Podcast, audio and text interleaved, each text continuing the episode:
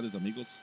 Eh, hoy nos encontramos de nuevo con todos ustedes. Primero, darle gracias a Dios por otro día más.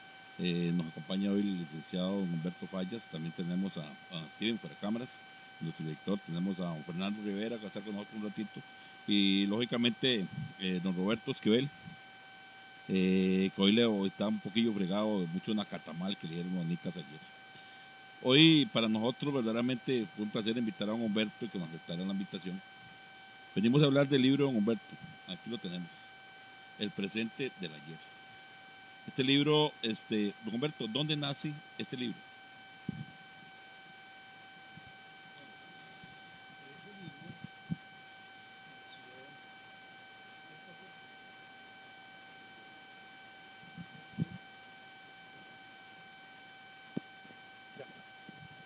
Este libro nació poco a poco.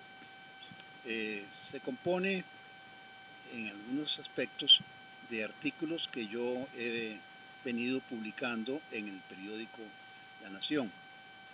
Algunos otros también periódico La Extra.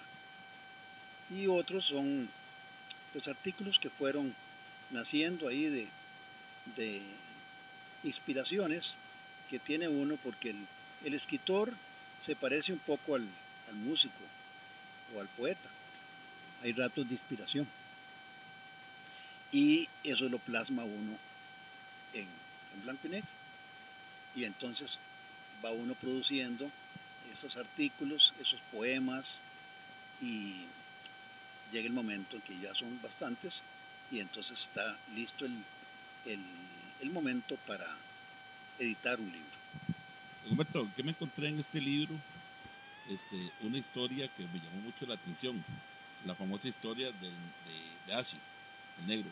Sí, Asi es un personaje histórico muy interesante. Asi, vamos a ver, cuando era niño vivió en Juan Viñas y si no estoy equivocado, la única familia afrodescendiente de Juan Viñas era la familia de Asi, que vivían, vamos a ver, creo que vivían en una casa cerca de donde está la municipalidad, como al sur, creo que mano izquierda. Ahí estaba una casita y ahí vivía Asi, vivía con la mamá, que no recuerdo el nombre, y una tía también que usaba un vestido eh, floreado o vestidos floreados de enaguas muy anchas. Eh, no recuerdo el nombre de la tía. Los nombres para mí es difícil recordarlos. Y bueno, la familia se fue pronto de Juan Viñas, porque yo no recuerdo haber sido compañero de Asi en la escuela. Se fueron de Juan Viñas, pero Asi es muy interesante porque Asi venía todos los años a las recolectas de café a Juan Viñas. Y por las tardes acostumbraba irse a la cantina que llamábamos nosotros la cantina de los pollos, de don Manuel Quirós, sus hijos. Había una rocola y así llegaba, le ponía unas monedas a la rocola y comenzaba a bailar. Así bailaba solo, solo, no tomaba licor, tal vez algún refresco, pero así no tomaba licor y bailaba, bailaba, danzaba, seguía bailando y le pasaba toda la tarde bailando. Para mí así es un ejemplo. Es un ejemplo de alegría y es un ejemplo también de digerir las penas bailando. Por eso yo creo que yo dije que debe estar en el cielo bailando. Don Humberto nació en Juan Viñas un 24 de junio de 1942. Hijo de doña Zoraida Cordero y Romelio Fallas. Contrajo matrimonio con doña Carmen María Escoto Fernández. Tiene tres hijos. Eh, eh, ¿Qué extraña don Humberto Fallas en este momento de Juan Viñas? Mire, Juan Viñas yo lo llevo en el alma. Eh, y lo tengo presente todos los días. Porque yo fui muy feliz en Juan. Mis padres, eh, don Mello y doña Sora, eh, de aquí procriaron seis hijos. Yo soy el mayor. Y tengo tantos recuerdos de Juan Viñas y, me siento muy orgulloso de decir que yo soy Juan Viñas. Por cierto que mis compañeros en la universidad, recuerdo a Luis Paulino, que fue presidente de la corte, que era como un hermano mío, me, me daba muchas bromas. Le decía que "Ey, vos sos un gran polo de Juan Viñas. Y le decía yo, "Ey, vos sos peor, vos sos de Puriscal. Don es. ¿y sus amigos de escuela? Compañeros de escuela, vamos a ver si me acuerdo. Pues Debe haber sido, deben haber estado muertos ya muchos. Vamos a ver, recuerdo a un primo mío, Luis Fernando Fallas, Fernando Calvo Fallas. Luego mm, Maruja Ballestero, hija de don Jorge Ballestero. Eh, Abel Madrid, creo que aún vive. Abel Madrid, que era hijo de don Aníbal Madrid, era una familia de origen cartaginés. Eh, ¿quién más? José María Fallas, muchacho muy inteligente, lo recuerdo, pequeñito, murió relativamente joven. Y Alba Iris Fallas, una prima, que también murió relativamente joven. Y, una muchacha Artavia, Ligia Artavia también. Y no recuerdo quiénes más. Éramos un grupo grande. Sí. Va- vamos a pasar una, unas fotografías ahora entre un ratito y vamos a dejar que don Humberto recuerde eso. Vamos a, ver- vamos a hablar de los personajes de Juan Viñas para meternos ahora un fondo un poquito más sobre el libro. Este, Romelio Fallas. ¿Quién fue don Romelio Fallas para don Humberto Fallas? Romelio Fallas fue mi padre. Papá era, ah sí, papá era un hombre muy inteligente. Salió de tercer grado para ir a trabajar a los cafetales. Él me contaba que había trabajado en los cafetales de, de Santa Marta, ¿verdad? Y en varios lugares, volando machete, decía papá. Eh, después papá se hizo carpintero, trabajó en el taller de la hacienda. En ese taller papá tuvo un accidente y se cortó los tendones del dedo, del dedo eh, anular de la mano derecha. Y a raíz de eso le dieron un- una suma, en esa época, imagínense, una suma muy modesta de dinero. Pero papá, don Mello, como le decían en Juan Viñas, era un hombre, ya te digo, muy, muy inteligente, muy económico, muy ahorrador, y con ese dinerito puso un pequeño negocio. Esa era una pequeña pulpería, y luego la hizo más grande. Por cierto, esa pulpería estaba ubicada donde estuvo después el negocio de los Quirós, en ese lugar. Y llegó a tener ahí un almacén de granos. Recuerdo que él me contaba que se iba a Peralta a comprar granos, ¿verdad? En el tren. Y, ese negocio llegó a tener, no sé, tres o cuatro empleados. Negocio de gran actividad comercial. Eh, tiempo después eh, vendió el negocio y puso una tienda por recomendación de mamá. Puso una tienda eh, con una particularidad muy interesante. Papá daba fiado, porque nadie compraba al contado. Y este, la gente le pagaba todas las semanas eh, pequeños abonos con una libreta. Lo interesante de la libreta es que la libreta no la llevaba el dueño de la tienda, la libreta la llevaba el cliente. Vea la honradez de esa época.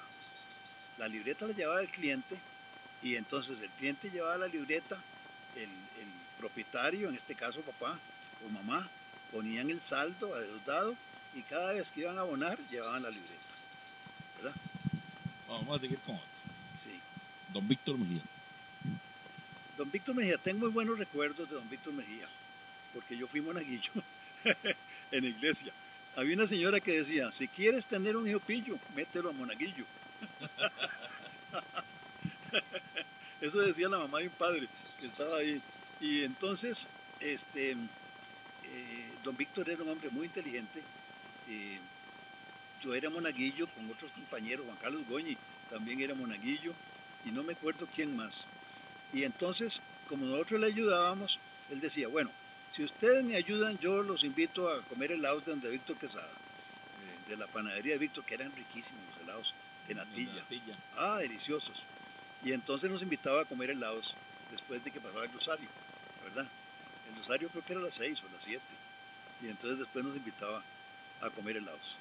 No, ah, para seguir, vamos a mandar un saludo a Alexis Agüero Ailla, que nos está viendo, Carolina Matacuño, fuerte saludo, Babis, Gerardo Morales, Banano, este, para Oscar Sanabria Elizondo, Eduardo Laiza, Vanessa Fernández, Angie Leiva, Viviana Jiménez, Manuel, Manuelita Ortiz Cordero, doña Manuelita, estamos hablando ahora La de ella. quiero mucho, Ahora estamos hablando de ella. mi primo. Abracitos para los dos. Muchas gracias, niña Manuelita. Vamos a seguir. Cupertino Cordero Monjes. El padre Cupertino. El padre Cupertino llegó a Juan Viñas.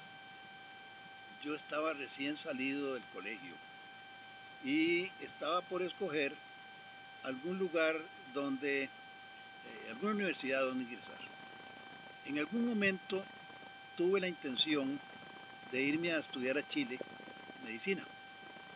Y me acuerdo que le conté al padre el padre Cupertino era un hombre muy inteligente, muy sencillo, pero muy inteligente. Y me dice, hay que tener cuidado, Humberto, porque hay universidades en algunos países que son demasiado liberales. Hay que tener cuidado. Bueno, por fin yo, a Dios gracias, no, no seguí adelante con el proyecto de irme a estudiar a Chile, este, sino que decidí eh, hacer el examen de admisión de la Universidad de Costa Rica.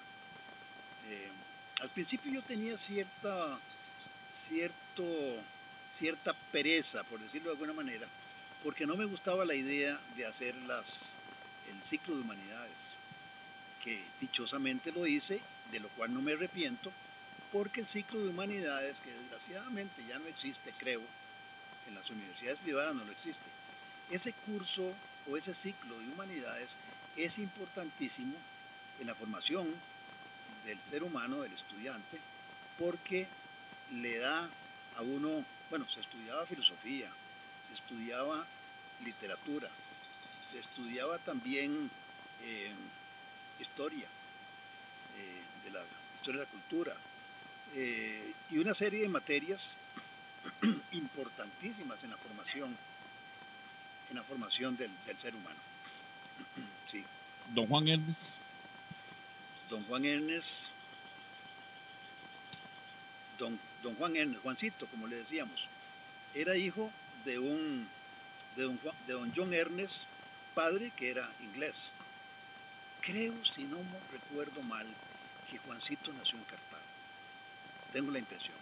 Habría que revisarlo. Usted que es historiador puede revisarlo. Creo que nació en Cartago. Y era un hombre sumamente interesante, Juancito. Conoció a mi madre. Juancito me contaba, decía, mira, Humberto, yo conocí a Zoraida, tu mamá, chiquititilla, en un encierro comiendo una pelota de masa. decía Juancito. Y tenía fotos de, de- medio humanidad, de todo el mundo. Muy amigo de don Aníbal Amador y de Rodrigo también. Y, y un hombre muy inteligente. Me contaba un amigo, eh, no recuerdo el nombre, que el papá de él y Juancito, que eran ingleses, se fueron en barco para alistarse en el ejército de Inglaterra en la Segunda Guerra Mundial. Eso lo recuerdo bien. Sí, yo hace poco también estuve leyendo ese, ese asuntito. Bueno, vamos a seguir.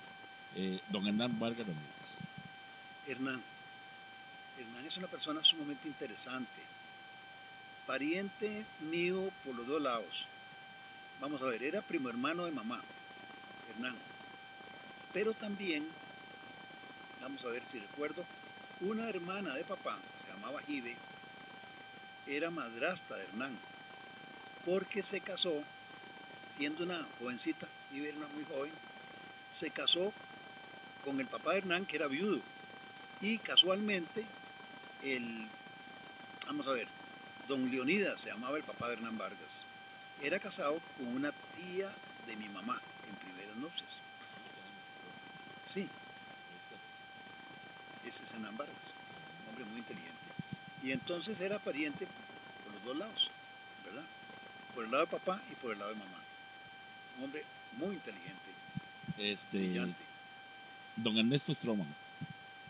Don Ernesto, eh, le tuve también muchísimo cariño.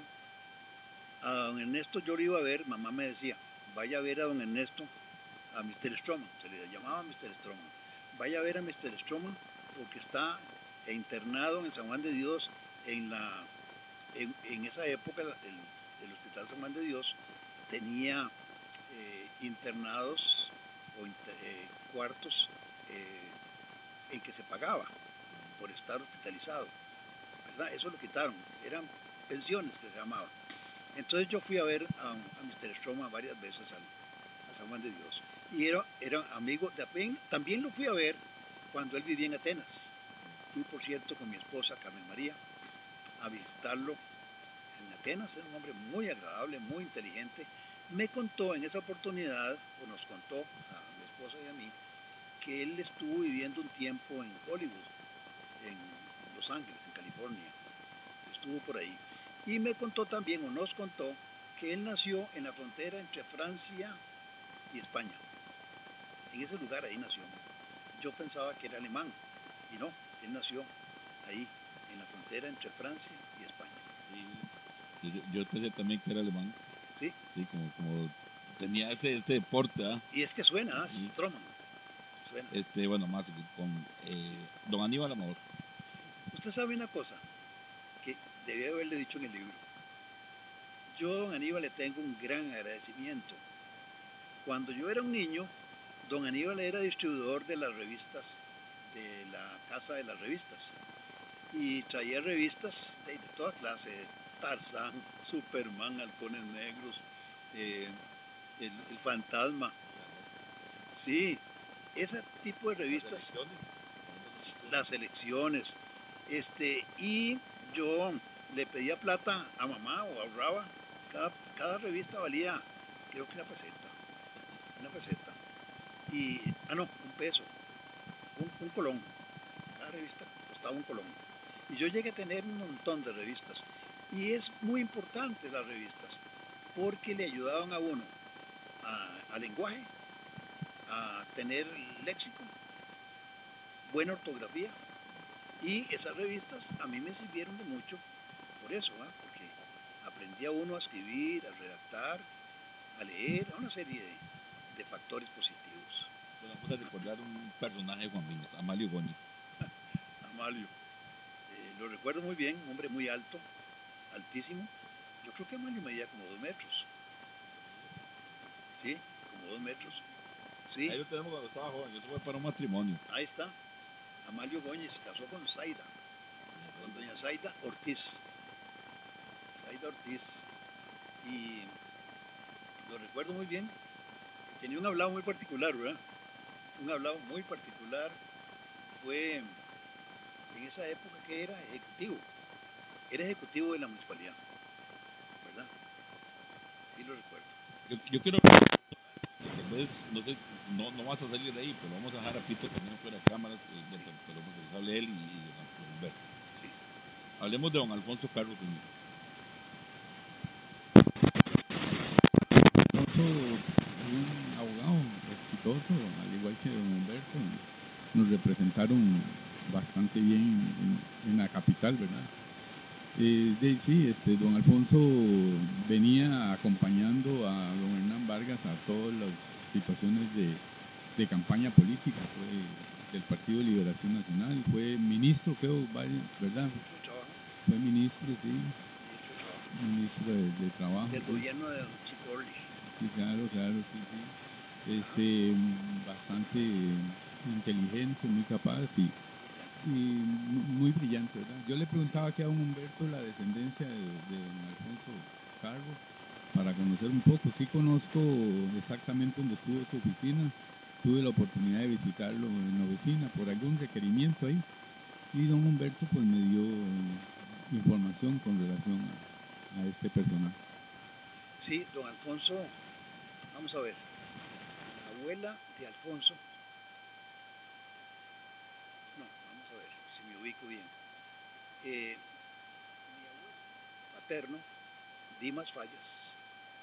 Dimas Fallas era hermano de la abuela de Alfonso Carro. Eran hermanos. Por lo que mi papá y don Alfonso eran primos primos muy cercanos. Y eh, yo le tenía mucha admiración a don Alfonso. Fue mi profesor en la Facultad de Derecho, era profesor de Teoría del Estado, era demasiado serio. Me decía, ¿cómo está Mello? Yo le decía, muy bien, don Alfonso, gracias a Dios. Y un examen oral con don Alfonso temblaba uno. Entonces, el examen final de teoría del Estado, como yo sabía que, que era con el profesor Alfonso Carro, me preparé bien. Por cierto que me vine a Juan Viñas una semana a preparar ese examen. Y le hice un examen, mira, es feo que lo diga yo, pero salió don Alfonso todo serio y me dice, así, él tenía eh, un, un tic, tic nervioso, me dice, usted hizo un examen brillante, Humberto. Lo felicito. Siempre recuerdo esa manifestación de don Alfonso, que era un hombre muy serio, un hombre sumamente serio, que debió haber sido presidente de este país. Un hombre valiosísimo. Debió haber sido presidente. Va- vamos a meternos Pito, ya, ya que lo agarramos también. Vamos a tener a Pito siempre en los programas con nosotros, siempre nos va a estar ahí ayudando, ya nosotros le pedimos a él que nos ayudara y realmente sentirnos un poquito más respaldados por ciertas cosas, ¿verdad? Eh, José Cruz nos dice gracias por la remembranza, recordar de volver a vivir. Tengo muchos recuerdos con el padre Compartino, Gustavo Tao, desde Estados Unidos, saludos. Este, Unis, Unis Petersen, buenos días chicos, saludos, Ronnie Marín, también que nos está viendo. Vamos a seguir recordando, voy a ponerle el micrófono a don Humberto, después le vamos a dar a Pito. Vamos a hablar de un personaje, Manuel, Tobías Esquivel. Don Tobías Esquivel. Sí. Ahí está Don Tobías. Tengo entendido, por cierto, creo que Tobías es con Bueno, después lo corregís. Eh, don Tobías era originario de San Pedro de Mototioca. No estoy seguro, creo que alguien me contó, porque don Tobías tenía amistad con mi suegra, la mamá de mi esposa, que en paz descanse, mi suegra. Y era de San Pedro, era vecino de, mis, de la familia de mi esposa. Y yo creo que él tuvo primero una fábrica de cigarros en San Pedro de Montes de Oca. Y se vino para estos lados, llegó a tener mucho dinero, tenía fincas grandes en la Suiza de Turrialba, una finca grande, muy grande, y también en, Quebrada Honda, tenía fincas también. Y hizo mucho dinero, todavía hizo mucho dinero. Lo que pasa es que, vamos a ver, don Tobías como que no sabía pensar muy bien. Eh, sus inversiones las arriesgaba mucho y llegó el momento que, que perdió dinero, ¿verdad? Me acuerdo de sus hijos, Nayo y Arturo, los hijos varones. También tenía una hija mujer, Gladys, Gladys que se casó con José Abel. Con José Abel. Este, sí, era un hombre muy trabajador, ¿verdad? Don Tobías. Que en paz descanse. Sí, no, bueno, este, parte de la estructura del centro del distrito, ¿verdad? De cabecera, distrito cabecera, la estructura, las edificaciones se deben a esta, a ese capital, precisamente, ¿verdad? Tanto el de don Tobías Esquivel como el de tu papá. Eh, doña Nela era hija de Una don- mujer. Doña Nela, muy, Muy inteligente. muy inteligente, sí. Este, sí, Don Tobías precisamente colonizaron, al igual que tu papá y algunos otros personajes de Juan Viñas, como mi tío Rosendo, colonizaron Twist, ¿verdad? Fueron a Sí. colonizar Twist, tu papá y yo siendo estudiante del IET, cuando por alguna razón ya queríamos venirnos muy temprano, porque teníamos que esperar eh, que Betillo o, o Marcos. Marco Madrid nos trajera, entonces esperábamos a don Romelio Fallas que pasaban un Land Rover. Venía de Twist. venía de Twist, y pasaban un Land Rover y él Sí. muy amablemente nos traía. Sí. Eh, esta familia Esquivel, bueno, eh, sí, tenían también una, una finca ahí, en- en- propiamente en la Suiza. En la eh, Suiza. Sí, este, Nayo por mucho tiempo la, precisamente, lo y los hijos de Nayo con, con doña Aurelia, que son los que están ahorita administrando esa finca. Y precisamente don Tobías después se vino y pues, vivió ahí en la esquinita donde vive el señor este Méndez de la panadería. Sí. Sí, sí, pero sí, este, Creo que don- Tobías también en una época que vivió en Santa Ana, en San José. Bueno, este, sí, ellos, eh, bueno, tuvieron mucha, eh, mucha, mucha vivencia con la guerra civil, Sí, ¿verdad? Ellos sí. tuvieron mucha vivencia con la guerra civil. Don Tobías, Don Tobías, este, tuvo mucha vivencia, tuvo mucha participación, ¿verdad? Eh, Sí. Por ahí, este, es toda una, una situación histórica ¿no? Sí. excelente y bonita, porque sí, era la parte del, del- del 48, ¿verdad? Sí. Pero sí, este, ellos, y doña Gladys, eh, Gladys justamente, y había otra, otra, otra hermana, ahorita no, no preciso el nombre, pero sí, de, de Gladys y Nela, Arturo y Nayo. Y Nayo. Sí. Este, Ahora vamos a meternos al libro, Humberto. Vamos a meternos en el Vamos a libro. meternos al libro. Sí. Aquí en el libro encontramos este, la famosa historia de Juan José. Juan José es un personaje muy interesante. Juan José, ahí lo describo como era. Lo recuerdo. Era un hombre alto, delgado, eh, descalzo, con los pantalones como a media pierna, con un sombrerillo viejo y caminaba con una carreta pequeñita, sin pintar, que cuando se le dañaba la carreta, se la arreglaban ahí en el, en el taller de la hacienda, de la finca. Y pasaba por, por Juan Viñas, yo nunca supe de dónde venía y nunca supe para dónde iba. Pero a menudo pasaba con la carretita por Juan Viñas. investigando, sé que uno que manejaba una carretita murió en el corredor de una casa aquí en Juan Era ese mismo señor. O había otro, yo me acuerdo que ¿Sabes a dónde pasaba? Él pasaba don Domingo Dondi y ahí le daban comida. Eso es lo que, lo que recuerdo. después leí de, de el famoso Cupido, también que era Juan Niños, que era de San Martín. Y, y los famosos, los personajes que habían antes, que eran eh, Chaqueteado, El Ah. ¿Te acuerdas de Chaqueteadito? ¿sí? Chaqueteadito. Pasaba por la tienda y le decía a papá, ¿para dónde va? Aquí voy, chaqueteadito, para la victoria. Vivía en la casa de Lelo Pereira Sí, me acuerdo de y le hacía mandados. El Mudito que andaba con Pablo Escobar tocando las puertas de la casa, que bailaba para que También, también. Y después de este, estuvimos hablando, y personajes como digamos ahora, en la actualidad, los que tenemos, ¿verdad? Porque ya hay familias, a pesar de, de, de todo lo que ha sucedido, seguimos teniendo personajes. Tenemos a Beethoven de la Cuesta de la Chancha, al famoso Chucois. Bueno, los personajes no los conozco. Sí, pero hay gente, digamos, que, que aún aquí le están poniendo, que se acuerdan de lo de Tobías, pero la famosa cueva. ya, y los que se acuerdan de la cueva, sí, los que se acuerdan de la cueva, ¿por qué algo fueron a hacer ahí, verdad? Sí, ya eso no.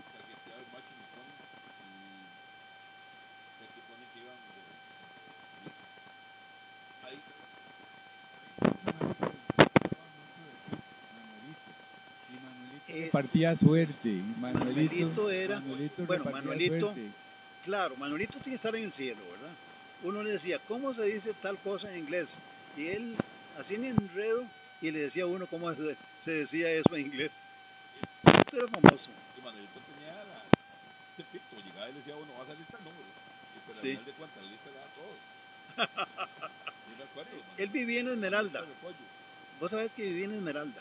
Sí, pero caminaba. Manolito y caminaba, caminaba, caminaba así. Era, era, este, Todo un personaje, Sí, Manuelito.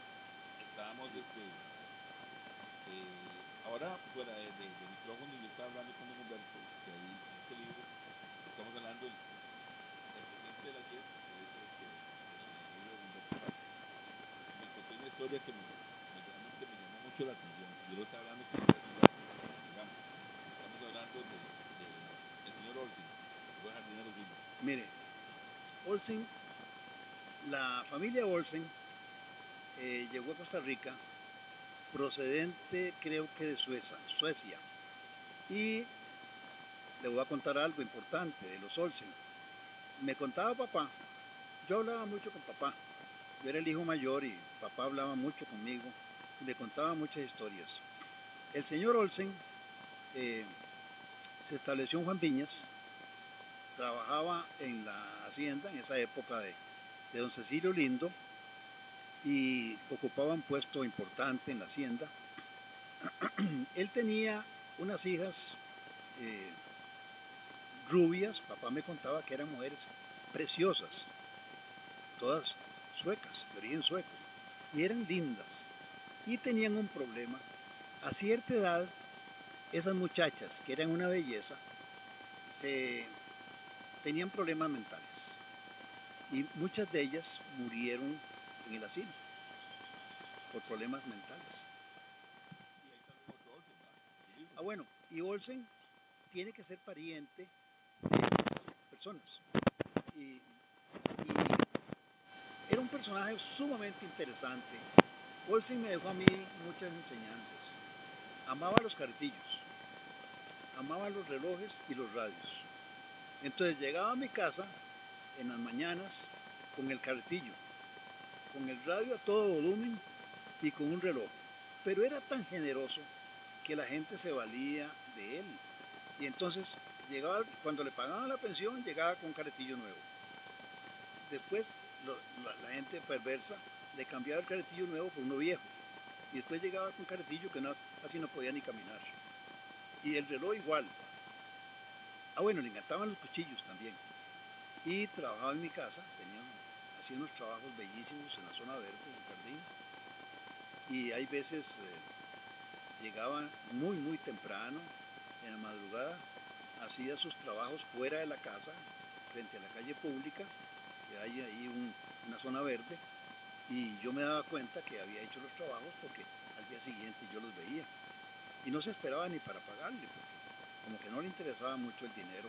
Pero fue un hombre que me dejó enseñanzas muy valiosas. Aquí tenemos dice el amigo Eugenio Alvarado que este, los llegaron de Dinamarca. ¿Ves? De Dinamarca. Exacto. Muchas gracias a la niña Eugenia. Vamos a ir a un pequeño corte comercial y, y ya regresamos. Vamos a dejar a Pito y a don Humberto conversando un ratito sobre lo del correo, lo que hicimos para el correo, para ver si podemos hacer un museo. Y más que Pito y don Humberto, que son los que están empapados, lo vamos a dejar un ratito con ellos. Después entramos a lo que las leyendas y tradiciones. Vamos a hoy hablar sobre la cruz de piedra de Santa Marta. ¿Cómo se llamaba el, este, el señor que murió ahí? Y vamos a hablar también de los ahogados de la Poza del Salto en Los Ángeles. Entonces, este, los invitamos a que nos sigan acompañando y dentro de un momentito le tenemos a don Humberto y, y a don Fernando Rivera hablando sobre este, este, es- este proyecto que tenemos aquí sobre el correo. Ya venimos.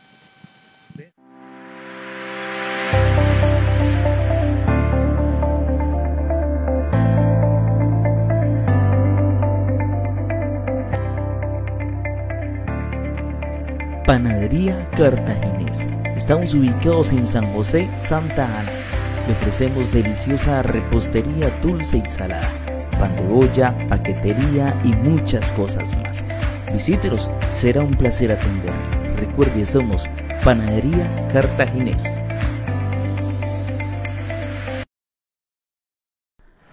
Truchas La Fuente. Estamos ubicados en Peñas Blancas de Cachi. Somos pioneros en el chicharrón de trucha. Venga a disfrutar en familia a nuestro restaurante. Disfrute de las mejores comidas en compañía de sus seres queridos. Le ofrecemos distintos platillos. Visíteros, será un placer atenderle. Recuerde, somos Truchas La Fuente.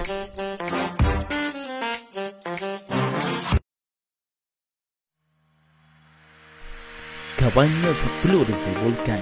Estamos ubicados en el Tapojo, en Santa Cruz de Turrialba. Las mejores vistas, donde usted podrá respirar tranquilidad y tener una excelente conexión con la naturaleza. Nuestras cabañas están completamente equipadas. Venga y disfrute las mejores cabañas del país acá, en Cabañas Flores del Volcán.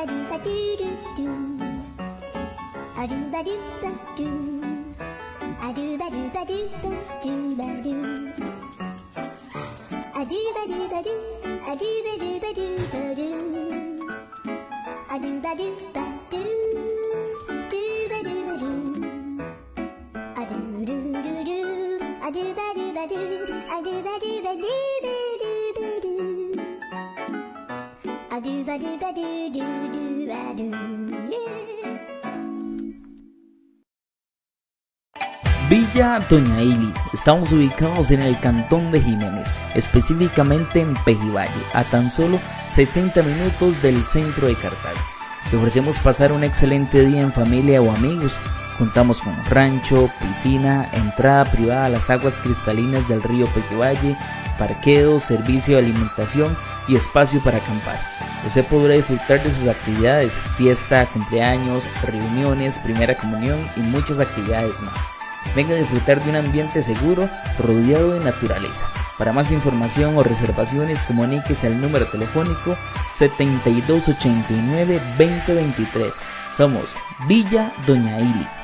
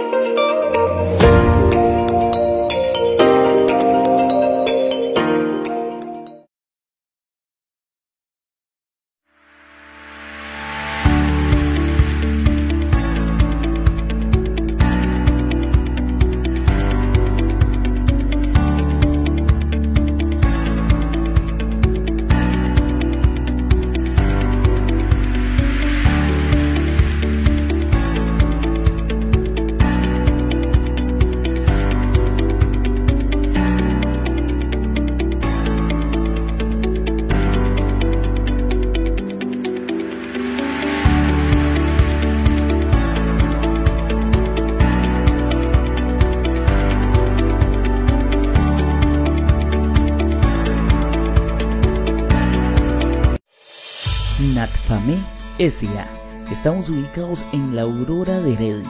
Somos una empresa dedicada al mantenimiento preventivo y correctivo donde te vamos a brindar todo tipo de soluciones a cualquier tipo de trabajo que requieras hacer en tu casa u oficina. Te ofrecemos sellado de pisos, jardinería, plomería, electricidad, soldadura, todo en obra gris, todo tipo de remodelaciones, pintura en general, limpieza industrial y muchas cosas más. Te ofrecemos nuestros servicios 24/7. Para más información o cotizaciones, comuníquese a los números telefónicos 7118 4581 o al 6022 3101. Somos NatFami SA. Agroservicios MIR. Le ofrecemos todo en maquinaria agroforestal, repuestos e insumos. Usted podrá encontrar motoguarañas, bombas manuales para fumigar, motosierras, sopladores y muchas cosas más. Estamos ubicados en Pejivalle, Plaza Vieja, frente a la cancha de fútbol sobre carretera principal. Nuestro horario de atención es de lunes a viernes de 8 de la mañana a 12 de mediodía, de 1 de la tarde a 5 de la tarde y sábados de 8 de la mañana a 12 de mediodía. Para hacer cualquier consulta puede comunicarse a nuestro número telefónico 71 37 0199. Recuerde, somos Agroservicios MIR. Soda Los Tucanes. Estamos ubicados en Santa Cruz de Turrialba, 25 metros al sur de la Plaza de Deportes. Le ofrecemos gran variedad en comidas: casados, sopa de mondongo, rice and beans, tortilla de queso, pescado entero, hamburguesas, lengua en salsa y muchas delicias más. Nuestro horario de atención es de lunes a viernes de 7 de la mañana a 7 de la noche, sábados de 7 de la mañana a 8 de la noche y domingos de 8 de la mañana a 6 de la tarde. Para más información comuníquese al número telefónico 8478 9873. Visítenos, será un placer atenderle. Somos Soda Los Tucanes.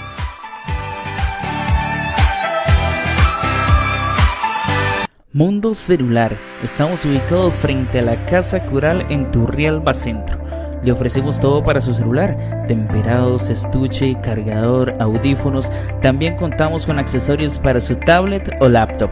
También le ofrecemos servicio de reparación o mantenimiento para sus equipos. Nuestro horario de atención es de lunes a viernes de 8 y 30 de la mañana a 6 de la tarde, sábados de 9 de la mañana a 5 de la tarde. Para más información puede comunicarse al 85 22 84 22. Recuerde, somos Mundo Celular.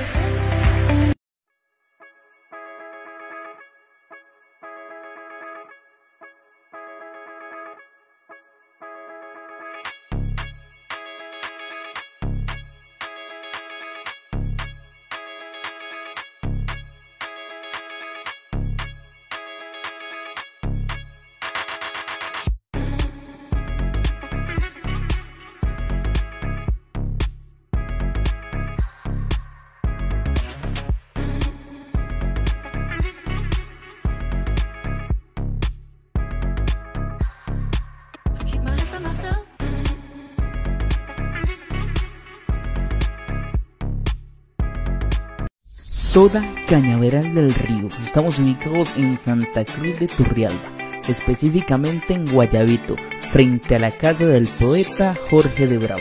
Ven a disfrutar de un lugar ideal para el buen paladar. Le ofrecemos deliciosas comidas, sopa de montongo, chifrijo, casados, olla de carne, tortilla de queso, patacones, burritos, papas supremas, nachos y muchas delicias más. Nuestro horario de atención es de martes a domingo de 7 de la mañana a 8 de la noche. Para más información o reservaciones, comuníquese al número telefónico 8307-7920 o al 8632-6551. Será un placer atenderle. Recuerde, somos Soda Cañaveral del Río.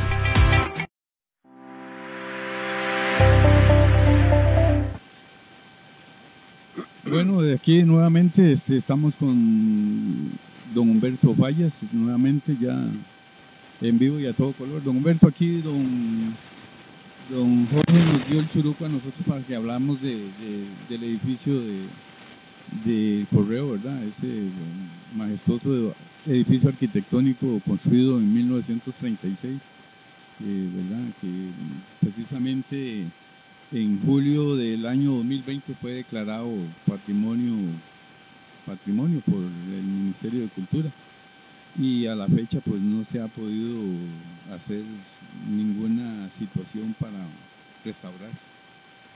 Sí, vos sabés que ese tema lo he tenido en mi, en mi mente durante varios años y me duele mucho que ese edificio de, de un valor histórico relevante está en abandono. Está en abandono. Entiendo, no sé si ya le hicieron el traspaso, eh, porque eso pertenecía al Ministerio de Gobernación. No sé si ya se lo traspasaron a la municipalidad. Sí, no, no, efectivamente, este, ya el edificio registralmente pertenece a la municipalidad. Eh, es- Eh, ah, hubo bueno, un proceso legal que, Sí. es una desafectación por parte de, exacto. del Ministerio Del de- Estado. del Estado, sí. Sí, Y la municipalidad aceptó el inmueble porque tenía que, que tener eh, un acto consentido de aceptarlo. sí, sí. Eh, el cual pues él inmediatamente lo comprometía también a que Sí. presupuestariamente tuviese que incluir partida para, para la restauración. Sí, usted recuerda que traje un amigo, es arquitecto, y recorrió el edificio, pedimos permiso, él entró y me dijo que valía la pena restaurar ese, ese edificio. Pero yo no sé cómo está el tema de fondos, yo no sé cómo está la voluntad política de las autoridades de la municipalidad para recuperar ese, ese edificio. Y bueno, precisamente don Jorge, en, aquel, en aquella oportunidad que, que usted nos visitó conjuntamente con don Jorge y nos expusieron, Sí, nos expuso don Jorge toda una viabilidad de, de- de arquitectónica para reconstruirlo y no Sí. solamente el edificio como tal, sino el mismo parque y Sí. buscando la vía Sí. hacia la escuela, exacto. porque actualmente la escuela también es patrimonio declarado. Sí, eh, Jorge me hablaba de eso, de integrar ese edificio a la, a la calle que conduce hasta la escuela y hacer algo bonito ahí eh, para recuperar esa zona, ¿verdad? Sí, eh, Sí. el asunto es que presupuestariamente yo creo y veo muy difícil que la municipalidad pueda absorber por completo la restauración. Eh, manejamos la posibilidad de que pudiese participar en concurso, el concurso anual que hace justamente el Ministerio de Educación, que precisamente don Jorge lo sometió en dos ocasiones, bueno, con tan poco éxito. Eh, precisamente en ese concurso es, es- es- la única, ganando ese concurso es la única posibilidad que yo, yo veo porque presupuestariamente sí, la municipalidad está en una situación bastante compleja, que, que posteriormente pues, podríamos entrar en análisis ya más detallado de esa situación presupuestaria. Bueno, recientemente la estación de Turrialba del tren eh, fue restaurada parcialmente porque quedó una parte ahí anexa que no fue incluida dentro del proyecto precisamente por haber ganado el concurso. Sí, Eh, la ley de el decreto el decreto que eh, declaraba patrimonialmente el, el inmueble es claro en es claro este en que la municipalidad debe presupuestar partida para su mantenimiento y básicamente el año 2020 que fue decretado no ha habido partida presupuestaria para tal no se incorpora ni siquiera partida presupuestaria yo no sé si yo soy un poco, ¿cómo digo? ¿Cómo lo diría? Bueno, eh, que hay veces pienso en cosas que tal vez no tienen realidad. Yo trataría de pedirle a la finca, a la hacienda, que yo tengo la impresión de que la hacienda Juan Viñas eh, siempre ha tenido buena voluntad con el pueblo. Yo trataría de pedirle a la hacienda alguna ayuda económica, eh, que yo estoy casi seguro que podrían colaborar para recuperar ese, ese edificio. Y también ya hay, hay mucho juanviñense que vive fuera de San José, perdón, fuera de Juan Viñas, la colonia juanviñense que tal vez se apuntaría, yo sería el primero, a apuntarme a colaborar y tal vez hacer algún movimiento para tratar de recuperar ese edificio, ¿verdad? Sí, la eh, sí, sí, vea, este, recientemente eh, en una publicación en Face, la vicealcalde, la alcaldesa de Heredia pidió disculpas públicas porque este, funcionarios municipales derribaron una estatua de, sea, una estatua que tenía un, val- un valor histórico para la comunidad Heredia y ella pidió disculpas públicas precisamente porque este, creo que hubo un mal proceder por parte de los funcionarios administrativos de la municipalidad. Entonces, ahí en esta declaratoria de disculpas se denota dos situaciones, eh, que hay dos situaciones. Eh, propiamente edificios declarados patrimonialmente, como es el caso del correo y la escuela, y también hay edificios que son históricos, arquitectónicos de la comunidad, pero no declarados que básicamente es la municipalidad la que debe tener el inventario de esos, de esos bienes y pretender su conservación. Pero este, resulta ser que nuestra administración municipal eh, por años no, no está, la estructura organizacional propia de la municipalidad no conserva un departamento especializado, específico para este tipo de situaciones como pueden ser las situaciones históricas, ¿verdad? Los edificios históricos, el patrimonio y toda esa cosa, que pueda formular las políticas de conservación. Entonces, eh, nos acontecen mejoras a esas eh, situaciones no declaradas y lo que se hace es una, no una restauración en pleno como, como debe ser, sino que se le hacen mejoras, muchas veces mejoras que no, Sí. que no quedan bien. Usted sabe una cosa, que en este momento me surge una idea. Eh, bueno, el Cantón Jiménez no tiene diputado, no tiene representación en el Congreso, pero hay diputados de Turrialba que tal vez podríamos acudir a ellos que pidan una partida específica para tratar de restaurar esa, ese edificio. Eh, creo que Turrialba tiene dos diputados. Bueno, en la, en la legislatura pasada creo que tenía dos o tres. Eh, entonces podríamos recurrir a los diputados de Turrialba que saquen una partida específica para colaborar con el- la restauración de este edificio. ¿No les parece?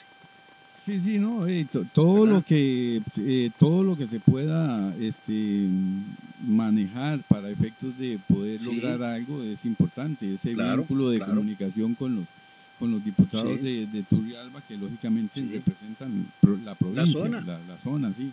Sí, Eh, bueno, es que es- también es muy importante que este, el recinto municipal, la administración municipal, eh, promueva a nivel interno concursos. Nosotros, eh, si algo tiene Juan Viñas y, y- y que es de gran asombro, es que ya tenemos bastante profesionales en, en- Claro, en muchos claro. campos. Tenemos una una, una, una serie de, de muchachos y muchachas bien preparadas y eh, verdad este, con maestrías con, con licenciaturas con todo Claro. entonces en el campo de la arquitectura yo siento que también hay claro. es que eh, eso es como se maneje la, la- la acción, ¿verdad? Propiamente la praxis administrativa de convocarlos y poderles este, Claro. eh, mostrar eh, la posibilidad del proyecto e incentivarlos a que ellos mismos puedan este, presentar mm, los cambios a futuro. ¿ah? claro. Yo hablé con don Jorge, don Jorge justamente yo le preguntaba a don Jorge que si,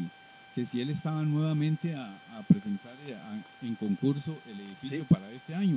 Sí. Pero don Jorge me manifestó que no, que él no podía porque aparentemente había tenido un quebranto de salud. Entonces que él no, no, no estaba en Sí, yo capacidad. hace días que no hablo con Jorge. Pero bueno, eh, ya te repito, nosotros tenemos estudiantes, tenemos ingenieros civiles.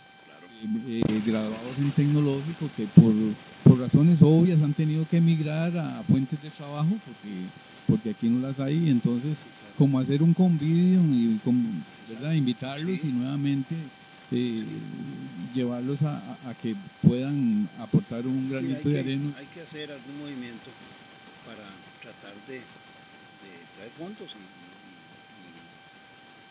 de restaurar ese edificio de Bueno, eh, en concreto, yo lo único que puedo decir con relación a este asunto es que sí, yo eh, tengo información de que presupuestariamente eh, ya para el próximo año vigente, el año 2024, ya el presupuesto había tiempo hasta el 30 de septiembre de ser aprobado por el Consejo, remitirlo a la Contraloría General de la República para que precisamente lo, lo- le diera el aval.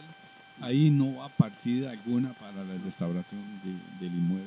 Consecuentemente, tendríamos que estar a, a la espera de que salga un valiente que lo someta a concurso y que realmente se pueda se pueda. Aparte de eso, don Humberto, bueno, este, yo realmente cuando la situación empezó a visualizarse, eh, la construcción del edificio de la parte este que se empezó a dar, yo ahí este, determiné una advertencia de un daño al inmueble por eh, la colindancia. Y precisamente este, este expediente que yo porto aquí, eh, básicamente la Contraloría, la Procuraduría General de la República, porque puse la denuncia ante la, pro- a la Procuraduría, les mandó a la municipalidad de aquel momento este, una serie de dictámenes, información para que ellos procedieran conforme a, las- a los dictámenes ya eh, emitidos por, por la Procuraduría. No obstante, de, la respuesta administrativa fue que no, que el permiso estaba bien dado y todo el asunto, y por ahí se, se ha... Entonces, la restauración en el eventual, en el eventual caso de, de- de- de darse, vamos a tener ese problema de colindancia, porque si recuerdas, eh, toda la periferia del, todo el perímetro del edificio era de puras ventanas. Si vemos fotos antiguas, ¿verdad? Fotos antiguas de, de- de lo que fue la, la colindancia a- antes de la, de la, eh, el edificio de la asociación, don Aníbal Amador respetaba ese derecho de colindancia. Y entonces este, nunca se violentó el derecho del inmueble a la luz y a la ventilación. Entonces ahora, aparte de eso, antes de restaurar, entraríamos en un proceso definitivo, ¿verdad? Y de definición realmente de cómo estuvo la situación. Quedó bastante bien confuso. Sí. Yo no, sé, yo no sé si usted dentro de su jurisprudencia o dentro de su accionar como litigante tuvo la oportunidad de tener un caso parecido de, realmente el derecho de la colindancia, del derecho de ventilación y ventilación, un respeto, un derecho que se adquiere. Sí, bueno, lo poco que recuerdo cuando yo era abogado, ya no soy, ¿verdad? Hace muchos años me retiré, eh, después de litigar más de 50 años. Eh, sí, sobre todo en, esa, el tema de luces y, y cercanías, colindancias, todo eso, funciona lo que se llaman, eh, vamos a ver si lo recuerdo, eh, interdictos, los famosos interdictos. Pero los interdictos tienen un problema. Eh, solo se pueden aplicar en los primeros tres meses después de que se sufre el problema. Después de eso ya tiene que hacerse un juicio ordinario, ¿verdad? Que dura mucho tiempo, años. Entonces ya yo no sé si valdría la pena eh, establecer, establecer algún tipo de juicio. Yo no sé si el perjuicio material es grande o no, no- no sé, no lo conozco.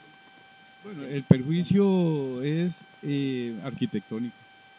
Sí. Sí, lógicamente la restauración de, sería una, un- una situación parcial, quedaría un, un área frontal del lado oeste eh, asumida por, por, por- por el- el- la colindancia del edificio mismo de la asociación. Pero permite eh, de, en esa colindancia hacer los trabajos de restauración.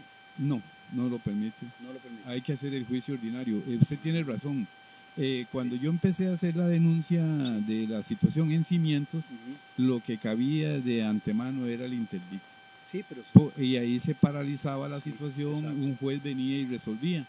Eh, ciertamente usted tiene razón, son tres meses para esa situación sí, después de otorgado el permiso, el permiso. ¿verdad? De construcción. Pero eh, si ya se, se superan esos tres meses, pues lógicamente es la acción ordinaria. Exacto. Lo que pasa es que eh, la municipalidad, para poder actuar, tenía que hacer- recurrir a un proceso de lesividad, Sí. ¿Verdad? Y lo cual significaba demasiado dinero para la municipalidad Sí, y tenía que reconocer su error. sí. Y es que yo no sé, error. yo no sé si en esos casos, yo no creo que funcione el tema de la Procuraduría, que es el abogado del Estado. Pero en caso de municipalidades creo que no. Sí, pero bueno, aquí lo que dicen las notas es que les dan una serie de dictámenes. Eh, una serie de dictámenes este, que, que son fuentes de información para que eh, se, se, se acuda a jurisprudencia, ¿verdad? Sí. Se actúe conforme a, a Sí. jurisprudencia. Entonces, eh, que Sí. les ayudara a ellos a, a- tomar eh, una mejor decisión al respecto y no, y no avanzar tan tanto, porque Claro. realmente hemos avanzado demasiado y es bastante complejo. Sí. Entonces, pero bueno, no está de más, no está de más rescatar lo que queda, Sí, exacto.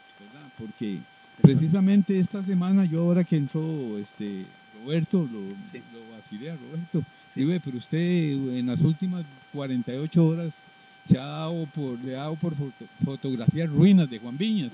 Entonces nos está sacando el edificio del Seguro Social viejo, Sí, nos está sacando eh, el correo, nos está sacando el- ya. Entonces, bueno, yo, yo por ahí en Facebook le puse algo que es muy simple, don Humberto. Sí. Este, es simplemente vamos a lo mismo, es la municipalidad. sí, claro. Eh, la municipalidad está facultada por, por derecho, por derecho, ¿verdad? Eh, le- la ley de planificación urbana, la ley de fraccionamiento, de fraccionamiento y urbanismo, y ese- qué sé yo, el código municipal para declarar un edificio ruinoso, previas notificaciones, previo debido proceso. Entonces, si, municipalidad le declara a la Caja Costarricense de Seguro Social edificio viejo de carácter ruinoso, porque realmente es un riesgo, ¿verdad? Yo no sé, yo no he investigado el tema de este edificio. Tengo la impresión, y advierto, no sé si estoy equivocado, que ese edificio, la caja lo había donado a la municipalidad. Tengo esa impresión, habría que investigar. Yo, yo, hasta lo que yo sé, no lo ha donado. Ellos, este, eh, porque igualmente eh, en derecho se permite que los vecinos puedan hacer todas las eh, observaciones correspondientes a la instancia más inmediata que es la municipalidad y esta recurrir a, a notificaciones o advertencias de, de los dueños registrales para efectos de, de- Sí. de- del interés público, de salvaguardar porque básicamente ahí tenemos una ruta peatonal de estudiantes. sí. Ahí constantemente hay una movilidad de estudiantes Eh, hacia la escuela. Ustedes saben, ustedes saben una cosa. Yo hablé de este tema con un diputado de Turrialba que ahora está de embajador en México, eh, Habla Barca. Pablo Abarca. Me lo encontré y le voy a decir- les voy a contar en qué momento me lo encontré. Eh, mi esposa era magistrada de la sala primera y nos invitaron a la misa del 2 de agosto en Cartago. Y ahí llegan, llegan los supremos poderes y todo eso. Y me tocó sentarme, recuerdo, a la par del vicepresidente de la República del gobierno de Don Carlos. Y cerca estaba Pablo Abarca. Entonces le dije, mira Carlos, eh, eh, Pablo, yo soy Humberto Fallas, yo soy de Juan Viñas, y le toqué el tema del, del, edificio de la caja. y me dice, vea, don Humberto, lo más fácil es presentar un proyecto de ley que yo me comprometo, me dijo él, a presentarlo, donde la caja le venden mil colones a la municipalidad. Y le digo, ¿usted se compromete a hacerlo? Me dice, sí, por supuesto, nunca lo hizo. Nunca lo hizo, yo se lo recordé en varias oportunidades, pero eso es lo que habría que hacer. Que la caja le venda a la municipalidad en mil colones o en cinco mil pesos, ¿verdad? Ese edificio. Sí, bueno, yo, yo, yo quisiera eh, decir lo siguiente. Eh, el Ministerio de Seguridad Pública, ¿verdad? Que Sí. albergó el edificio de correos, ¿verdad? Ahí estuvo, Registralmente. ahí estuvo. Eh, sí, y ahí estuvo la gobernación, precisamente la, la Guardia de Asistencia Rural o la Fuerza Pública estuvo ahí, Ahí estuvo. estuvo ahí este, eh, varios, varios años, porque el edificio pertenecía, pertenecía a gobernación, gobernación Sí, adscrito al Ministerio de. Seguridad Pública. Sí. Eh, de manera expedita, de- eh, emplearon la figura de desafectación, desafectación, desafectar. Sí. Yo no sé por qué en- en- he oído que debe ser la Asamblea Legislativa la que autorice el traspaso, en este caso de la caja a, a la MUNI, Sí, tiene que autorizarlo. ¿verdad? Yo no sé, pero Sí. ¿por qué si son órganos estatales eh, no puede actuar la caja de la misma manera, desafectando el inmueble y traspasándoselo con Sí. consentimiento a la municipalidad, Sí, sí. ¿verdad? Sí, son órganos del Estado, pero, pero con patrimonios separados. Sí, Entonces tiene que hacer una ley la que autorice. Es facilísimo. Pero hey, necesitamos un diputado, ¿verdad? Y alguna persona o personas que estén detrás de eso, ¿verdad? Para que se mueva el tema. Sí, Estamos conversación, pues lo vamos a tener que tenemos que seguirlo después del programa. No, no, tranquilo. Este, darle las gracias a don Humberto por, por el día de hoy, verdaderamente por el libro. Este, agradecérselo, verdaderamente un tesoro que vamos a tener guardado en la biblioteca. Este, muy bonito está, verdaderamente. Eh, darle las gracias, eh, para que nos siga acompañando, ¿verdad? Ahora que todos los jueves esté con nosotros. Este, darle las gracias Humberto. Vamos a, regresar ahora con y las historias que hemos hablado sobre las leyendas y, y, bueno, vamos a entrar con la Cruz de Piedra de Santa Marta y vamos a entrar con los hogados de eh, la Poza del Salto en Los Ángeles de Juan Viñas. Entonces, este, don Humberto, agradecerle de nuevo. Pito, gracias, nuevo. muchas gracias. momento, especialmente por el nombre. Para la oportunidad, pues he sido solicitante de asesoría, ¿verdad? Y, y, este, un grato, es grato tenerlo por la comunidad, sí, realmente sí, don Humberto. En procesos electorales lo, lo veía, porque no todavía está Cuando era votando joven. en Juan Viñas, sí, Cuando era joven. Durante muchísimos años yo, yo votaba en Juan Viñas, hasta que eh, me cansé pasé el domicilio a, a Santo Domingo. Sí, sí, pero siempre mostró interés aquí. electoral y, Sí, y claro. todo el asunto, ¿verdad? Sí. Sí, lastimosamente, pues de- fue por sus eh, cuestiones laborales y Claro. la gran capacidad que usted tenía, pues de- lógicamente le absorbía mucho mucho tiempo por el lado de San José, entonces no lo pudimos tener ahí en, Sí. eh, ya eh, figurando en, en- en lo que deberíamos haberlo aprovechado. Pero Sí. bueno, y nunca es tarde, ¿va? Este, Así los es. consejos son importantes Claro que sí. y, y- y- y estaremos ahí en procura de que en lo que viene pues Claro. podamos elegir algo de lo que realmente lo mejor de lo que nos presenten para poder este, llevar a feliz término todas estas inquietudes y todas estas situaciones que nos tienen en el ¿verdad? Así es, Bueno, así es. de un gusto, un gusto. Bueno, y este, vamos a hacer una pausa para entrar a comerciales y luego ya retomará aquí Roberto y, y Jorge las historias.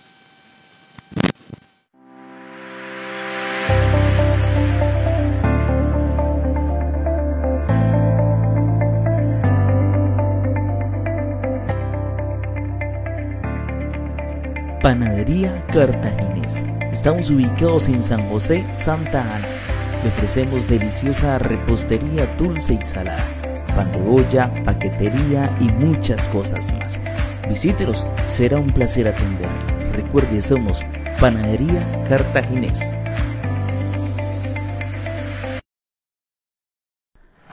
Truchas La Fuente. Estamos ubicados en Peñas Blancas de Cachi. Somos pioneros en el chicharrón de trucha. Venga a disfrutar en familia a nuestro restaurante. Disfrute de las mejores comidas en compañía de sus seres queridos. Le ofrecemos distintos platillos. Visítenos, será un placer atenderle. Recuerde, somos Truchas La Fuente.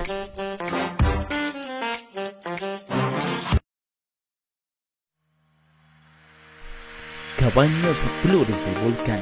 Estamos ubicados en el Tapojo, en Santa Cruz de Turrialba.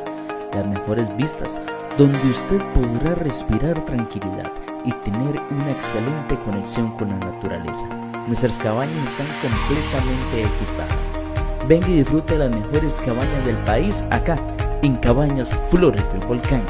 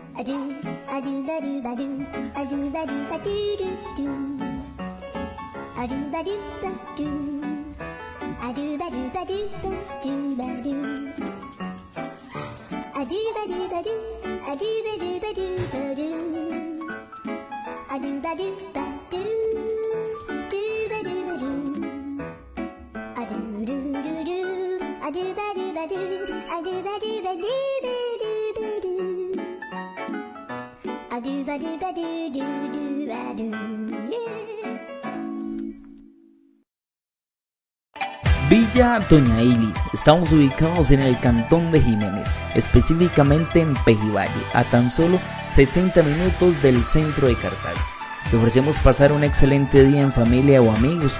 Contamos con rancho, piscina, entrada privada a las aguas cristalinas del río Pejivalle, parqueo, servicio de alimentación y espacio para acampar.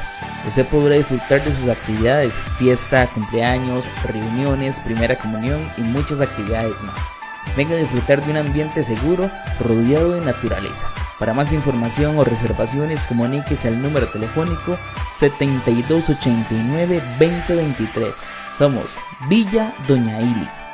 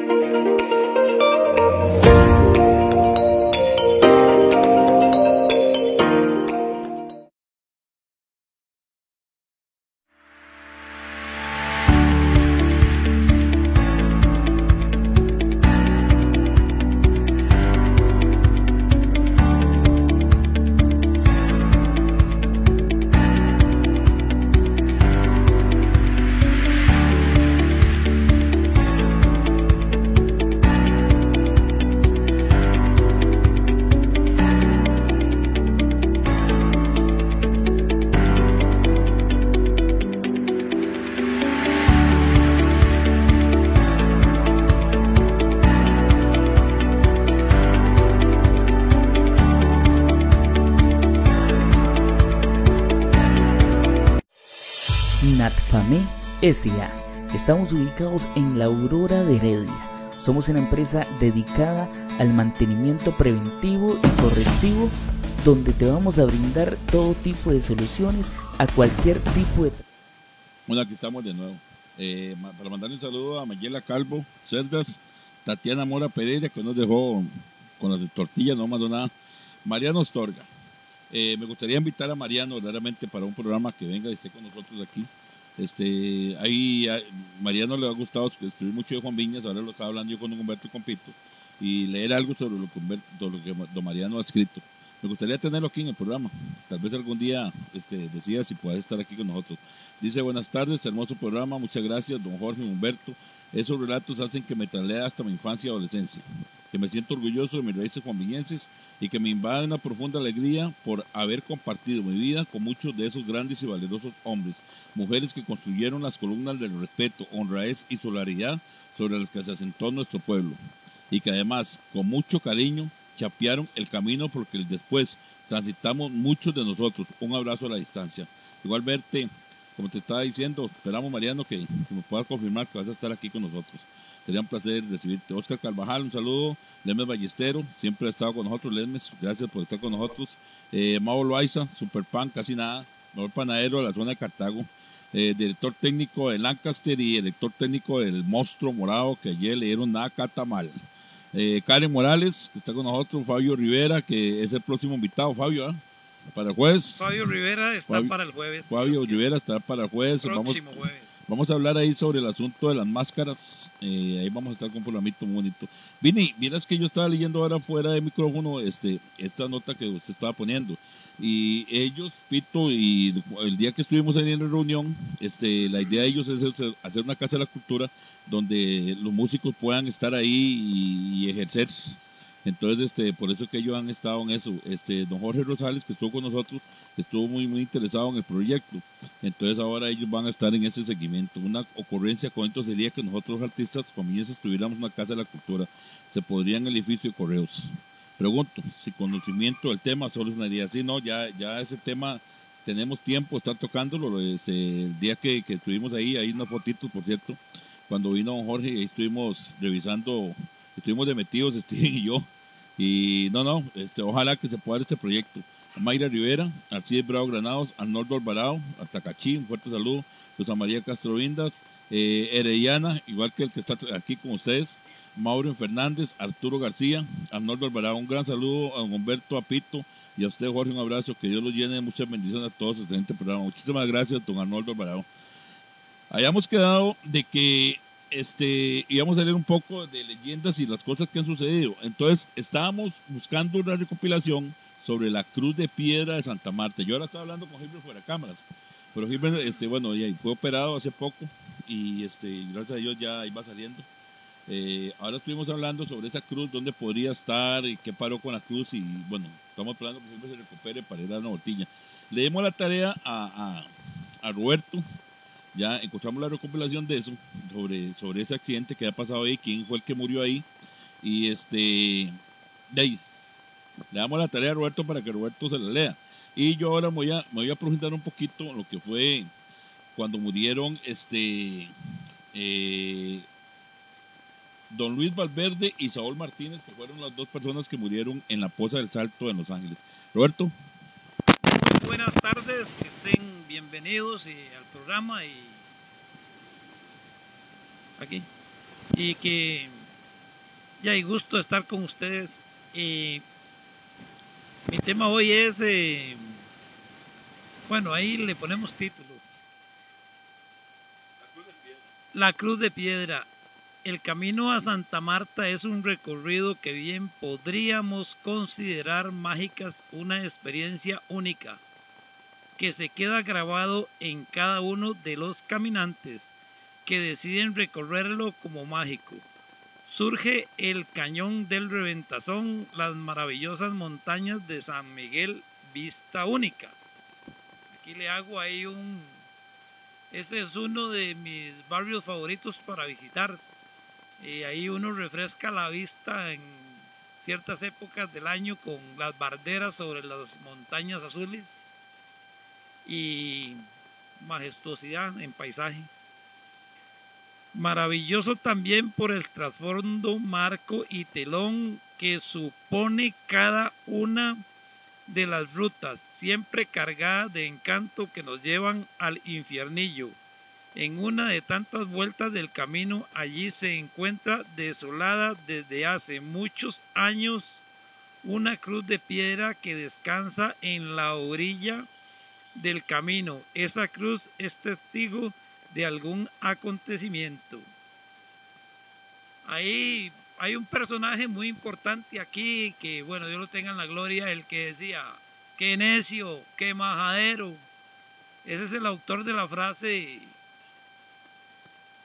que coja café el que lo sembró. Ahí adivinen el personaje. una gran persona. Continuamos. Sin una flor, sin una oración, nos hace pensar porque está allí. ¿Quién murió? ¿Cómo murió? Los caminantes que pasamos por ahí, junto a la cruz de piedra, la miramos con celo, tal vez esperando ver algo de otro mundo. Unos se quitan el sombrero, otros se santiguan, pero muchos la ignoran.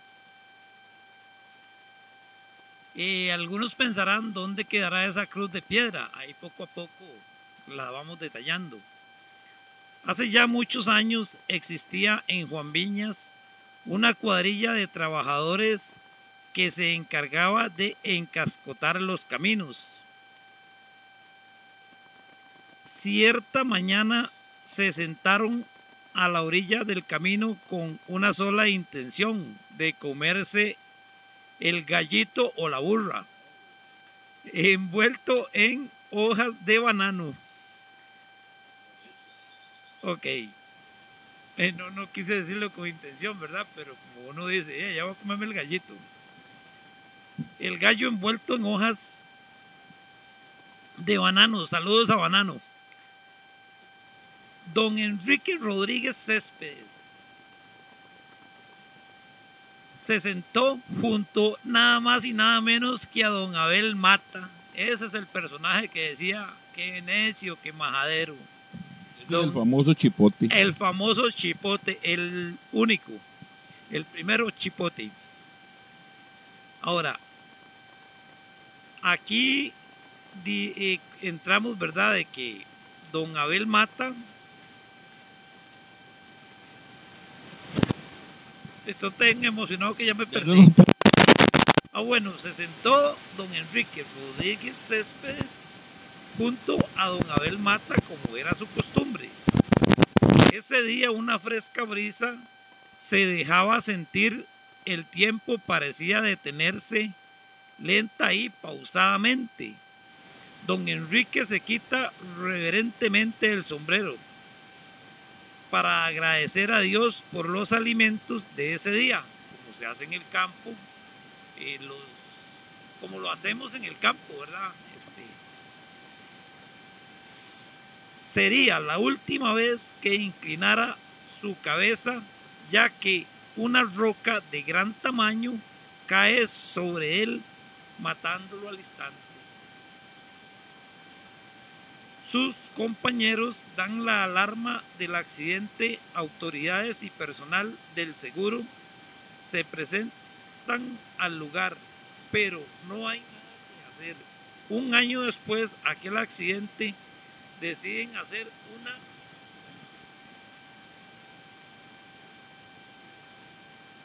deciden hacer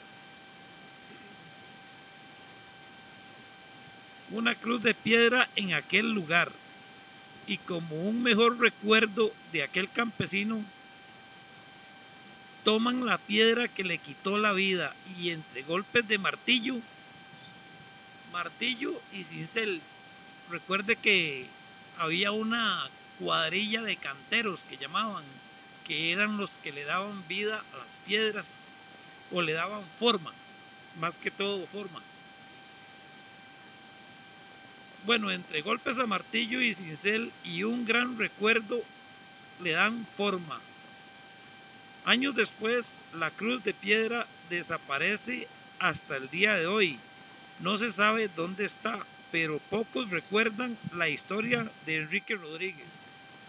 Aquí hay dos, eh, digámosle, ¿quién era don Enrique Rodríguez? Bueno, el que, el que estaba almorzando le dio gracias a Dios y la ubicación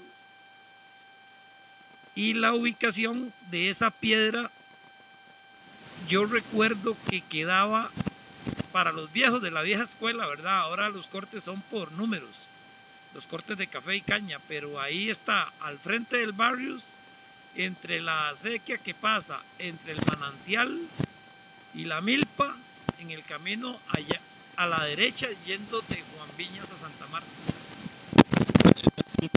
fue muchas cosas, inclusive hay gente que, comentaba escuchar cosas y ver cosas, pero de cada uno es, es ajeno a, pensar las cosas diferentes. Este, mucha gente pasó por ahí, la vieron. Ahora últimamente hemos estado en esto tratando de ver cómo hacemos para, para, recuperarla, porque se cree que, que el tractor la tiró abajo en el caño. Entonces hemos estado en eso viendo ver si qué forma hay para volverla a subir, si la pudiéramos encontrar, para mandarla, a- para ponerla en la misma parte donde estaba, para no olvidar, digamos, este, lo que fue el recuerdo de don, perdón, ¿se llama el? Enrique Don Rodríguez Enrique Rodríguez. Césped. Entonces, para, para, para tener en, en memoria, digamos, el alma de este campesino trabajador de ahí. Bueno, esta era la de la Cruz de Piedra de Santa Marta. Aquí tenemos la otra que estábamos hablando, que era sobre las personas. Don que- Jorge, un minutito. Eh, ahí sí yo siempre he dicho que nosotros somos una débil cultura influenciada por otras culturas. Y en el caso yo amo mucho lo, lo antiguo, eh, la conservación. Y- pero como a nivel nacional se dan casos de que estas joyas de valor simbólico y histórico, este, como que no las apreciamos. Eh, ahora que andaba ya en la gloria, siempre que voy ahí me da una tristeza porque hay una piedra ancestral, yo la publiqué, pero no. Y seguro la, quién sabe quién llegó, ¿verdad? Tiene que ser maquinaria pesada, alguien que andaba haciendo trabajos y le puso dos piedras encima, a una piedra que tiene jeroglíficos. Entonces, a raíz de esta piedra, que no sabemos dónde está, eh, y la piedra jeroglíficos, que le montaron dos piedras encima, y yo digo ahí que somos una débil cultura, muchos no valoran el parte del pasado simbólico e histórico. Sí, sí, vamos a ver qué, cómo hacemos para recopilar todas estas cosas. Aquí tenemos otra que es sobre las dos personas que murieron en la Poza del Salto en Los Ángeles. Este, según, según las recopilaciones, dicen que eh, en esa época, cuando a un pollito sonaba en la noche, este, se conocía como el pollo de las ánimas. Se creía que esto era presagio de una muerte, de un accidente o de alguna catástrofe, algo que iba a suceder. Entonces el pollo de las ánimas lo que hacía era darle a la gente eh, de, que algo, de algo iba a pasar o alguien iba a morir. Dice que este, ese día en Juan Viña la gente corría cuando se dieron cuenta de que habían dos desaparecidos en lo que era el famoso río de la Maravilla. Eh, se hablaba de que, de que Juan Valverde y Saúl Martínez, eh, unos muchachos de aquí de la comunidad, se habían desaparecido que se fueron a nadar y que no aparecían. Entonces, este, vinieron y dieron la, la noticia de que, de que ellos se tiraron a la poza y no salieron más. Estaban desaparecidos en la poza del Salto, en Los Ángeles. Rápidamente, chapulineros y carros de la hacienda se dirigieron al río. Los primeros en llegar fueron casi nada, porque siempre lo he hablado en programas anteriores. Este fue uno de los mejores eh, nadadores de Juan Viñas e inclusive eh, no había nadie que, que sumergiera como su- sumergía Varo Porras. Álvaro Porras Mora. Varo Porras. Después dice que llegaron Don Varo Porras, Jorge Calderón, también, papá de Pánfilo, otro ganador Pánfilo. Pánfilo y el finado Jorge Calderón, muy buenos nadadores. Y el tercero que llegó fue Chalito Mora. Conocemos a Chalito Mora porque fue el que tenía la herrería al frente del ingenio, a la par de la panadería Tongo, había una herrería y el que, el que trabajaba era Chalito. Dice, tenía la fama de ser un gran nadador y sobre todo sumergía demasiado bien. Al rato de buscar, cansados, le dan el lugar a Mr. Stroman y a Don Beto Peterson. Oigamos la clase de personas que estaban buscando a, las personas que se habían ahogado, que están desaparecidas. Dice, el mister logra alcanzar a uno de ellos y le ata una soga para llevarlo a la orilla. El otro no aparece. Don Beto se sumerge y logra tocar el cuerpo del muchacho que estaba también ahogado en el fondo de la poza. Los dos cuerpos son rescatados de las oscuridades, de las oscuras aguas del río La Maravilla. Unos hombres se quitan el sombrero, inclinan la cabeza en señal de respeto por la muerte de algunos. Tal vez pasó lo que estábamos hablando al principio. El pollo de las ánimas anunciaba la muerte de don Luis Valverde y Saúl Martínez. Esto, este, no sé, hay mucha gente que no conoce esta cosa. Eh, ya, ya no es posa verdaderamente porque ya como el río está en pésimas condiciones, está seco, ya no hay, ya no hay, ya no hay poza. Era una poza increíble, daba miedo meterse ahí. No sé si vos la conociste. Eh, bueno, la conocí hace años pero siempre está la poza, ahí hay como seis pozas, incluso esa. Lo que pasa es que el río sí acarrea agua porque le desemboca aquí el, el de Limbo y le desemboca este otro en parte. Pero ahí la, hay un desvío en Cuba. Pero ya como que ya uno tiene nada más el recuerdo y, y si hay pozas muy hondas, pero ya no la ubico yo. Bueno, para la próxima semana vamos a tener la historia que aquí las tenemos ya, es la de la botica de los juamiñenses y la familia Calderón Solano, la de los músicos de Juamiñes. Este, hemos llegado al final. Ah, bueno, primero Steven, luego tienen unos saluditos ahí. Hola, hola Jorge y Roberto y a todas las personas que nos están sintonizando en este momento. Así es, bueno, queremos, eh, bueno, nos dejaron unos mensajitos, ¿verdad? Importante para saludarlos a Dayanira Acuña desde Estados Unidos, ¿verdad? Que nos está sintonizando ahí.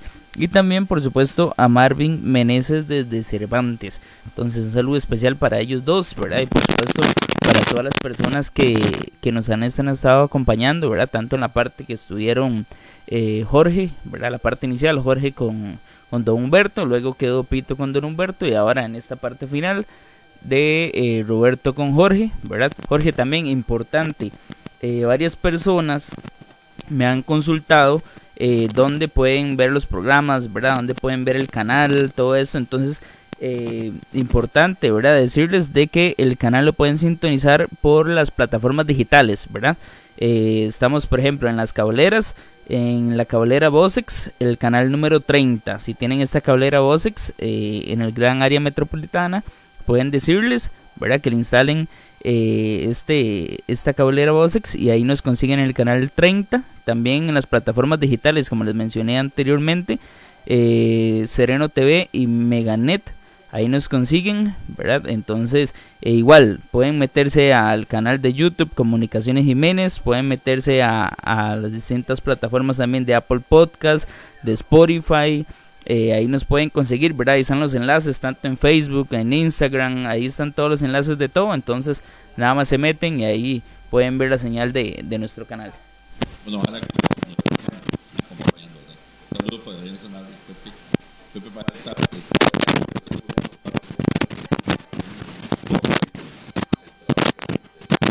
Este, queda más que agradecerles, darle gracias a Dios porque este programa que estábamos esperando. Eh, gracias a todos ustedes por estar con nosotros.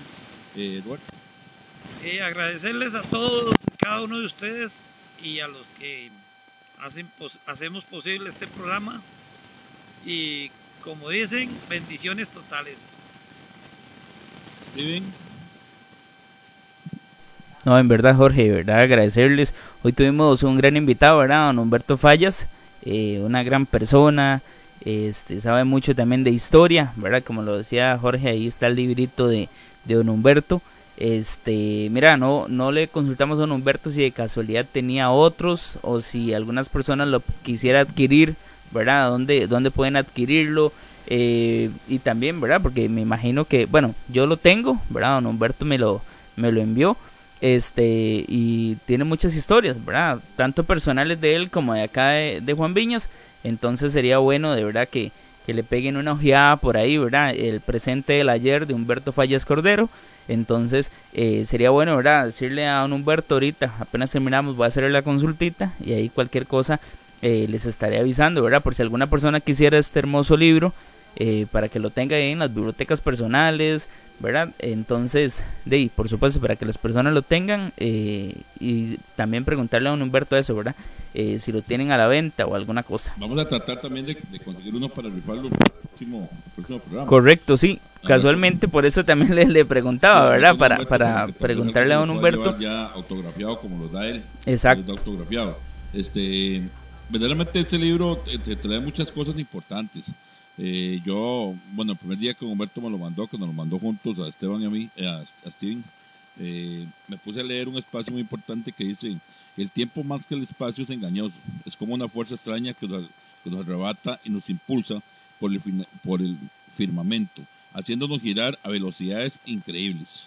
Y cuando logramos poner de nuevo los pies en el suelo, los años se nos han escapado, como agua entre los dedos. En mi caso, en un abrir y cerrar de ojos y acumulado y nos pone la edad. eso nos pasa a todos.